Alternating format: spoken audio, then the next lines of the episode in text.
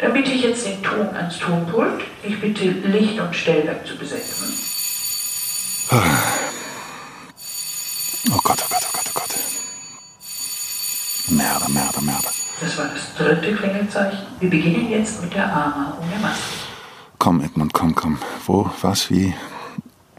Wer war ich nochmal? Ich bitte Edmund Tellenkemper zu Bühne. Ah. Freundlich mehr suchen. Edmund Tellenkemper, bitte. Komme von draußen von der Garderobe, habe gerade noch meine Lieblingsmusik gehört, um mich einzustimmen.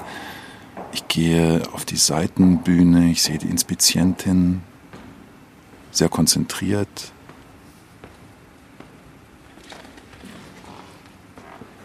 Und ich gehe hinter die Kulissen.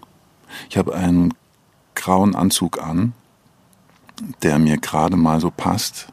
Eine Plastiktüte in der Hand da ist Schmuck drin. Ich habe eine Krawatte um, die ist viel zu klein, soll aber so sein. Und habe wahnsinnig schwitzige Hände. Und auch der Boden, ja, ich fühle mich nicht ganz sicher. Also bin sehr zittrig, sehr aufgeregt. Und die Kollegin ist bereits auf der Bühne, macht dort irgendeine Art von Tanz, klettert auf den Möbeln herum.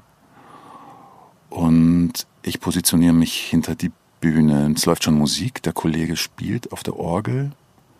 Alle anderen Kollegen sitzen in der Kantine oder im Konva in ihren Garderoben. Ja, ich stehe da und weiß, irgendwann gleich geht die Tür auf, weil meine Kollegin die Tür aufreißen wird und ich dann sichtbar bin.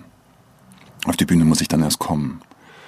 Man muss halt irgendwie immer rauf auf die Bühne und dieses Auftreten, es kann dann manchmal schon ganz schön mühsam sein. Ich stehe da und warte und atme nochmal durch. Und jetzt geht die Tür auf. Ich sehe erstmal nur das schwarze Loch, also den Zuschauerraum, in dem es ist dunkel, weil man ist so geblendet, dass ich die Zuschauer nicht sehen kann, aber ich spüre sie. Es ist auch nur ein ganz kurzer Moment, weil die Tür wird sofort wieder zugeschlagen. Und im nächsten Moment wird die Tür wieder aufgemacht. Inzwischen habe ich meine Nase angefasst, also meine Nase tut weh. Und jetzt muss ich irgendwie in diesen Raum reintreten. Und das Schöne ist, ich kann mir das jetzt alles selber nehmen. Ich glaube, jeder kennt diese Art von Träumen. Man träumt sie vor allem, wenn man im Urlaub ist. Wenn man da alles hinter sich gelassen hat und schon nicht mehr weiß, welchen Beruf man ausübt. Da fängt auf einmal an, das Unterbewusstsein ein, einzuholen. Und es gibt da im Grunde so zwei verschiedene Arten von Träumen. Der eine Traum, das ist der, wo man froh ist, wenn man aufwacht, dass es äh, nur ein Traum war. Und der andere Traum, von dem man hofft, dass er nie enden möge. Also ich stehe auf einer riesigen Bühne, der Vorhang geht auf, ein endloser Zuschauerraum, halb leer. Die Leute haben sich verteilt auf verschiedene Spielstätten. Dieses Theater hat unendlich viele Bühnen und es handelt sich um ein 36 Stunden Dauerprojekt. Das heißt, die Zuschauer können rein und raus gehen und manche essen, manche trinken, manche schauen auch zur Bühne, manche gelangweilt, manche interessiert. Und ich stehe da und weiß von nichts. Also niemand hat mir gesagt, um was es geht, was meine Rolle ist, was ich zu tun habe, wer ich überhaupt, also wer ich bin und wie bin ich überhaupt auf dieser Bühne gelandet. Komplett nackt. Also ich bin jetzt nicht nackt. Ich fühle mich nur komplett nackt und äh, wahrscheinlich habe ich das an, was ich gerade beim äh, Schlafen anhabe oder mein Kostüm, was ich irgendwie in der letzten Produktion getragen habe. Ich muss jetzt irgendwas tun, also ich muss irgendwie improvisieren. Das geht dann einigermaßen. Ich versuche mich so kurz wie möglich zu halten. Ich denke hauptsächlich daran, wie komme ich jetzt am schnellsten und am unpeinlichsten von dieser Bühne wieder runter. Irgendein Text fällt mir ein und dann muss ich fliehen. Also ich tue so, als würde es keiner merken, aber natürlich merken es alle. Ich laufe panisch in den Zuschauerraum, suche den Regisseur oder die Regisseurin, um mich auszuweinen oder zu beschweren, finde mich aber plötzlich auf einer anderen Bühne wieder. Im Traum gibt es ja so Filmschnitte. Und es ist eine Produktion, die ich schon monatelang spiele. Die Show ist schon voll im Gang. Habe ich ganz vergessen, habe nicht in den Kalender geschaut. Das ist ein ganz furchtbarer Gedanke. Ich sitze in Hamburg im Restaurant und bekomme einen Anruf, wo ich dann bleibe. Also ein Anruf aus München.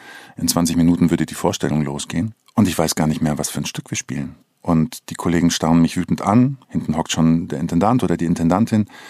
Schnitt wieder auf eine andere Bühne. Hier habe ich eine Rolle, die ich nie geprobt habe. Keiner weiß was, alle spielen drauf los, nur ich muss so tun, als wüsste ich, um was es geht. Furchtbar. Die andere Art von Traum, ich bin in einer Szene, es ist ganz wunderbar, es, äh, mit meiner Mitspielerin, mit meinem Mitspieler. Und dann fange ich plötzlich an zu fliegen. Es ist das Natürlichste der Welt. Ich fliege schon höher, die Zuschauer betrachten es eher neutral. Also es gibt keinen Szenenapplaus und man, äh, man staunt schon. Naja, man beobachtet. Für mich fühlt sich an wie so eine Art Outing. Ja? Also schaut mal hier, ich kann fliegen. Das ist so. Das ist halt was vollkommen Selbstverständliches. Nur ihr habt es noch nicht entdeckt. Und ich freue mich. Ich habe zwar Angst abzustürzen, aber ich habe es noch ganz gut im Griff. Ich fliege an den Scheinwerfern entlang, in den Zuschauerraum hinein, unter die Decke, Kronleuchter vorbei. Keine Ahnung, wie ich wieder runterkommen soll. ich wache auf, weil, weil es so schön ist und weil ich im Traum merke, dass ich träume, weil es sich so real anfühlt und so real anfühlt, dass ich mich schon wundere darüber. Diese Art von Leichtigkeit da in dem Traum, von der hätte ich manchmal gerne mehr in meinem Leben, auch auf der Bühne. Ich muss jetzt gerade an eine Fliege denken, die von draußen herein sich im Theater verirrt hat, auf die Bühne in den Zuschauerraum während der Vorstellung und den Schauspieler ärgert. Und alle Zuschauer nur noch auf diese Fliege schauen. Und das ist dann das Spannendste eigentlich von der ganzen Vorstellung. Wenn ich mir irgendwas wünschen darf, wünsche ich mir bitte ganz viel Nähe wieder. Mit ganz viel Nähe spielen, voller Körperkontakt, alles teilen dürfen ohne Infektionsrisiko. Viele Menschen haben sehr lange Zeit keine Umarmung mehr erlebt, so die letzte Zeit. Ich weiß, es gibt viele, die auch froh sind, dass sie jetzt hier nicht mehr alle umarmen müssen, aber es gab schon viele Momente, wo es für mich sehr schmerzhaft war, nicht umarmen zu dürfen. Die angezogene Handbremse im Kopf, die sich da so langsam eingenistet hat, geht so langsam ans Eingemachte und natürlich wünsche ich mir Publikum, volles Haus, ohne Zuschauerinnen und Liebe und weniger Angst geht gar nichts. Meine Mutter sagt mir, ich hätte als Kind gestottert. Ich erinnere mich gar nicht daran. Sie meint, es wäre nur eine kurze Zeit gewesen. Und ich denke darüber nach, ob Scham auch ein Thema ist für die Berufswahl. Man gibt sich in relativ unnatürliche Situationen, also Kollegen, Kolleginnen, die man vielleicht gerade erst mal kennengelernt hat, kommt man sehr nah sowohl körperlich als auch menschlich, emotional, auf der Bühne, in den Figuren. Und es ist nicht nur Corona-bedingt, dass man manchmal eine Handbremse im Kopf hat. Oder ich habe immer wieder natürlich auch Vorstellungen von dem, wie es ausschauen sollte oder wie etwas sein sollte. Und sich von diesen Vorstellungen zu lösen, das ist, das ist so etwas wie auch die Handbremse lösen. Ich weiß nur, dass mich Sprache immer schon sehr fasziniert hat. Ich habe viele Leidenschaften, aber das ist eine davon. Da würde ich zurückkommen auf den Charmbegriff, weil vielleicht gehört Charme tatsächlich auch zu diesem Beruf, also für mich, und sie zu überwinden. Also sicher gibt es Schauspieler, die sind tendenziell schamlos. Gibt es die? Weiß ich nicht. Komischerweise denkt man immer, die anderen können alles und man selber gar nichts. Bei uns auf dem Dorf gibt es ein Freilichttheater, sehr erfolgreich. Im Sommer gehen wir mit der Grundschule immer dorthin und schauen uns Kinderstücke an. In meiner Gegend gibt es keinen Ort, zu dem ich mich mehr hingezogen fühle und der für mich aufregender ist als dieses Theater. Als dort Kinder gesucht werden und die Nachbarin davon erzählt, gehe ich mal hin, aus purer Neugier. Dort spiele ich dann, ein paar Jahre lang. Irgendwann fragt mich eine Freundin, da bin ich 16 Jahre alt, ob ich schon mal darüber nachgedacht habe, Schauspieler zu werden. Es war in dem Moment so, als würde wie so eine Barriere in mir brechen und ich fange quasi zum ersten Mal an, wirklich darüber nachzudenken, was es heißen könnte, Theater als Beruf zu machen. Erst viele Jahre später, wenn ich schon lange im Beruf bin, kann ich wirklich sagen, ich bin Schauspieler. Aber was das genau heißt, frage ich mich dann auch immer wieder. Manchmal muss ich auch an geliehene Bedeutung denken. Manchmal macht ja nur Theater wie wichtig nehme ich mich da in dem, was ich da tue. Und dann ist es manchmal hilfreich, mir zu sagen, komm Edmund, du, du machst ja nur, nur Theater letztlich. Wir leihen uns die Bedeutung. Man spielt eine Figur, die jemand anders geschrieben hat und, und man schlüpft da hinein und verleiht dem Leben. Und das hat, finde ich, auch etwas sehr Befreiendes, springt mich immer wieder auch so auf den Boden zurück, so dieser, dieser Gedanke. So, jetzt komme ich nach fünf Jahren zurück an die Kammerspiele. Ich freue mich sehr, sehr auf meine äh, alten Kollegen, Kolleginnen, auf die Wiederbegegnung nach der längeren Zeit, aber ich freue mich auch auf die neuen Kollegen und Kolleginnen. Es ist toll, wenn es klappt, in einem Ensemble über eine lange Zeit zusammenzuwachsen, einen Geist zu entwickeln, der über die Produktion hinausgeht, der sich immer wieder Fragen stellt, was wir da überhaupt tun und uns und den Zuschauer herausfordert über ein Abnicken heraus. Und wenn man wirklich Zeit hat, sich in verschiedenen Arbeiten kennenzulernen und zu wachsen. Und die Kammerspiele sind da ein ganz besonderer Ort. Und dieser Geist ist, finde ich, geblieben. In den neun Jahren, in denen ich schon mal fest hier am Haus war, gibt es so viele, viele Glücksmomente.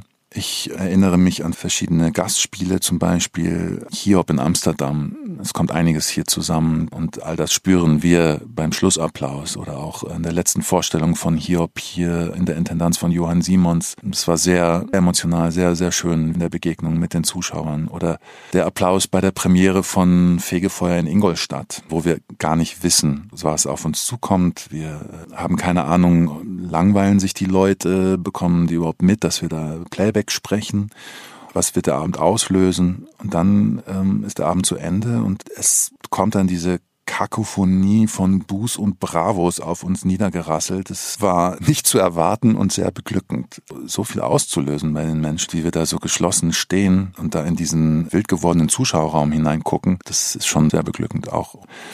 Beim Schauspiel muss ich auch an, muss ich gerade an Gänse denken. Gerade auf dem Weg hierher sah ich Gänse in den Süden fliegen. Also da bekomme ich immer noch tatsächlich Gänsehaut. Ist auch ein Schauspiel. Bei dem das funktioniert weniger als zu sagen, ich möchte so werden wie, also wenn ich versuche, das Schlechte zu vermeiden. Ich finde, man sollte das Wort nicht, also mir tut es gut, das, das mehr und mehr aus meinem Bewusstsein zu streichen, weil ich möchte nicht so werden wie habe ich erfahren, dass es mich eher mehr darauf genau hin, hinbewegt, als es mich davon wegbewegt. Jetzt komme ich so langsam in ein Alter, wo mir zum ersten Mal bewusst wird, für manche Figuren bin ich jetzt möglicherweise zu alt. Zum ersten Mal kam so ein leises Verlustgefühl in, in mir hoch und so ein Last Call Denken. Ja, ich habe eigentlich relativ wenig Shakespeare bisher gespielt. Ich würde sehr gerne mehr Shakespeare spielen. Oder Antike habe ich wenig gespielt. Na klar, es geht um Rollen, aber natürlich auch in der Sehnsucht nach Projekt, nach Unvorhergesehenen, nach neuen Reibungen. Also ich bin da wenig festgelegt. Für mich ist die Begegnung und die gemeinsame Lebenszeit mindestens genauso wichtig wie das sogenannte Ergebnis am Ende. Und das ist ja auch immer nur ein Zwischenstand und entwickelt sich immer weiter, auch nach 100 Vorstellungen. Das ist das Tolle am Theater, dass es eh immer ganz anders kommt, als wie ich es mir vorstelle, immer. Und das ist eigentlich auch gut so. Leider ist die Aufregung vor Vorstellungen nicht weniger und die Angst, den Text zu vergessen, auch nicht. Ich liebe den Raum hinter den Wörtern und es klingt jetzt so blöd, den Menschen auf der Bühne, ja, der sich mit dem Spieler reibt. Gibt ja manchmal so diese, diesen Satz wie, äh, wir brauchen so einen richtigen Mann. Also sagt man mir, ne, so als großer Mann, höre ich schon öfter mal. Und dann frage ich mich, okay, was meint dieser Satz eigentlich? Letzte Szene, es ist ein Solo, ich stehe in der Mitte auf der Bühne, das Licht zentriert sich langsam immer mehr auf mein Gesicht, während der Raum um mich herum sich in Dunkelheit auflöst. Ich tue nichts.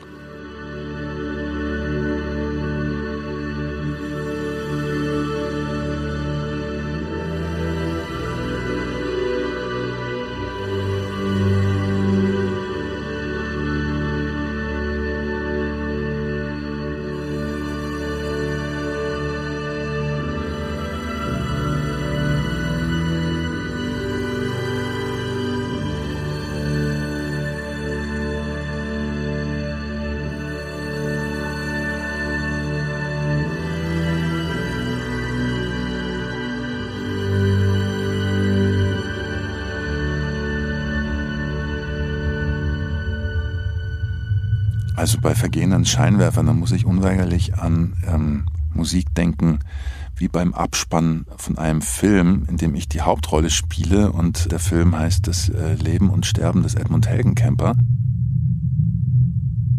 Und danach werde ich wahrscheinlich gar nichts mehr sagen können, aus Scham oder weil ich äh, so sehr von mir gerührt bin, dass mir meine Stimme versagt.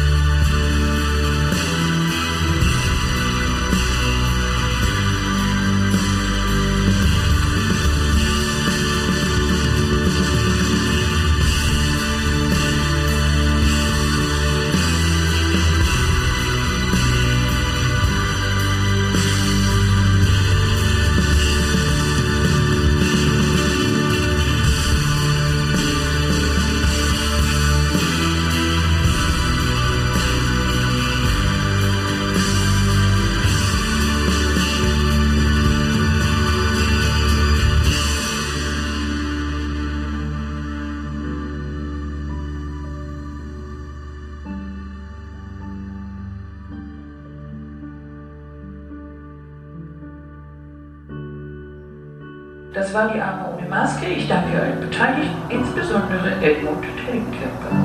Schön, dass du da bist. Die Bühne ist jetzt frei.